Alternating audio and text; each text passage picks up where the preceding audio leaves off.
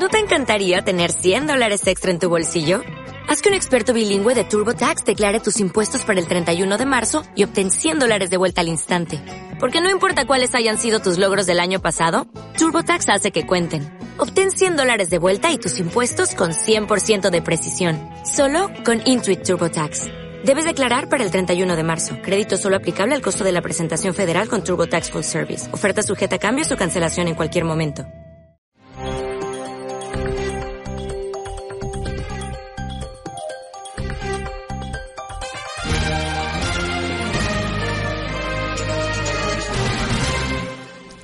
Continuamente me llegan correos electrónicos donde me cuentan actuaciones contrarias a la doctrina, al magisterio de la Iglesia y supuestamente como aplicación de la exhortación apostólica Amoris Leticia. De uno de los países de donde más me llegan es precisamente de, Argentina. Por ejemplo, eh, no hace mucho un joven sacerdote me decía que su director espiritual eh, por supuesto con, el apoyo y el beneplácito del obispo, le había dicho que si eh, persistía en negar la comunión a los divorciados vueltos a casar, al margen de cualquier discernimiento personalizado, etcétera, que en realidad estaba perjudicando el bien espiritual del alma del pueblo de Dios y que en su diócesis con 150 sacerdotes, solo 10 eh, querían aplicarla a Moris Leticia con ese criterio, con esa hermenéutica de continuidad que eh, llevo insistiendo en que es la que hay que aplicar y que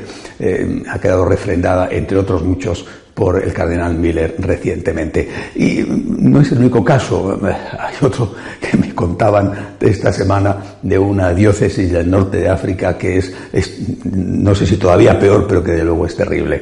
Eh, en, esta, en esta diócesis un señor católico o ex católico, divorciado varias veces, eh, convertido al Islam para poder casarse con una mujer musulmana, después, repito, de varios divorcios, va a misa cuando le apetece ir y cuando va comulga siempre. Es decir, está, es un musulmán porque se ha convertido al Islam, eh, tuvo varios divorcios y sin embargo cuando va a misa comulga y me decían los sacerdotes, es una comunidad pequeña, una diócesis del norte de África, saben perfectamente quién es y cuál es, por supuesto, su situación. Es, todo esto son, son verdaderamente tragedias porque se pierde, por un lado, se pierde el sentido de la presencia real de Cristo y de los derechos de Cristo, que es lo único que hoy nadie contempla.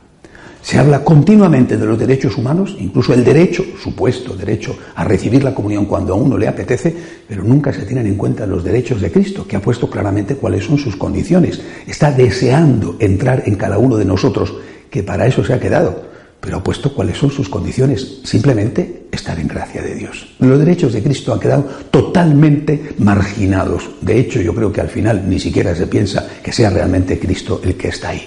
Eh, vivimos una situación difícil de, confusión que creo que va a ir en aumento porque obviamente los, los correos que yo recibo reflejan una pequeña parte de lo que está pasando. Bueno, eh, la Iglesia eh, puede dejar de ser una en el sentido de que tiene en cualquier lugar del mundo el mismo dogma y también en lo esencial la misma pastoral. Puede dejar de ser una. Esto es una tragedia.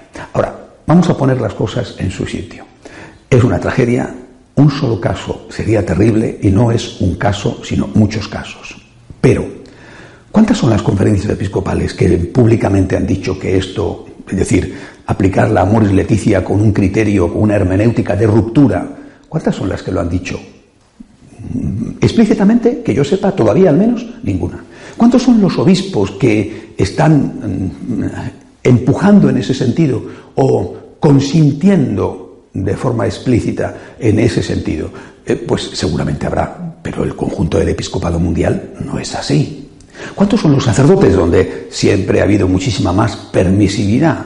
Pues probablemente tampoco son la mayoría.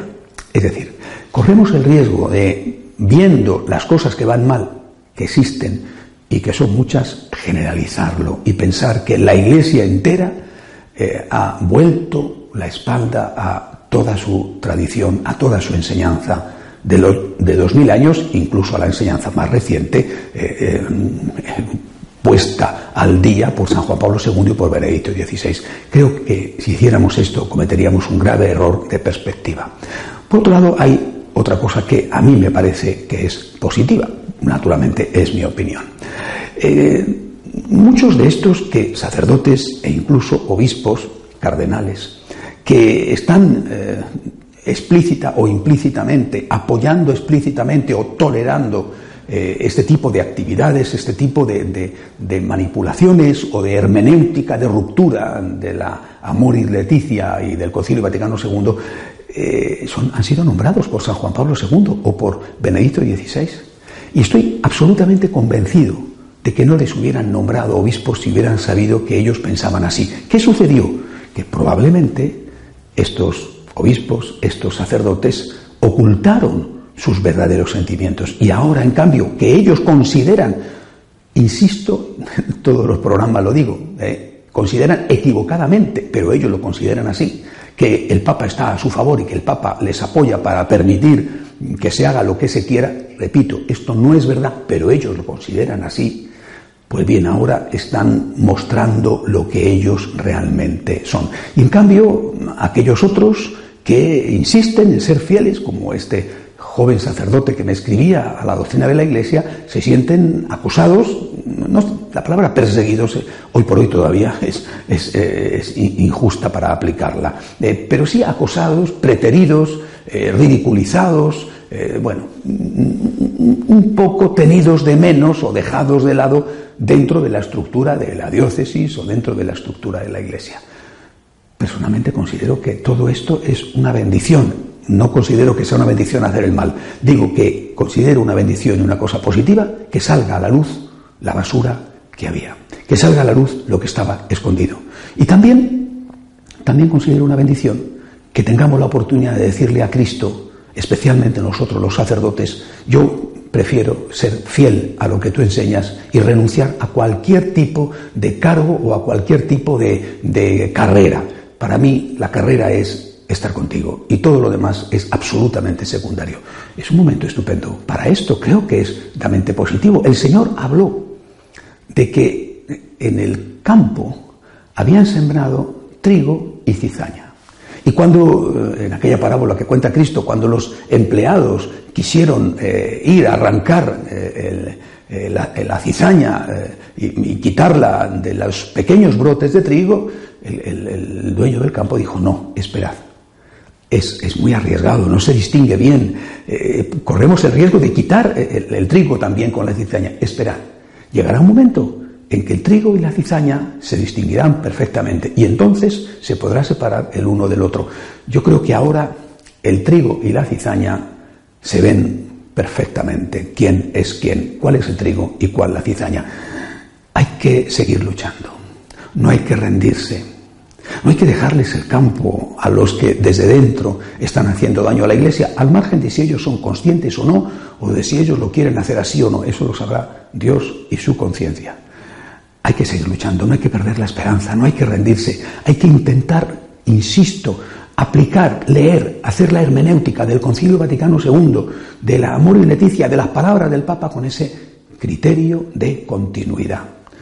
El trigo y la cizaña ya, ya se ven, bueno, pues eso significa que no tardará en llegar la hora de la siega. Hasta la semana que viene, si Dios quiere.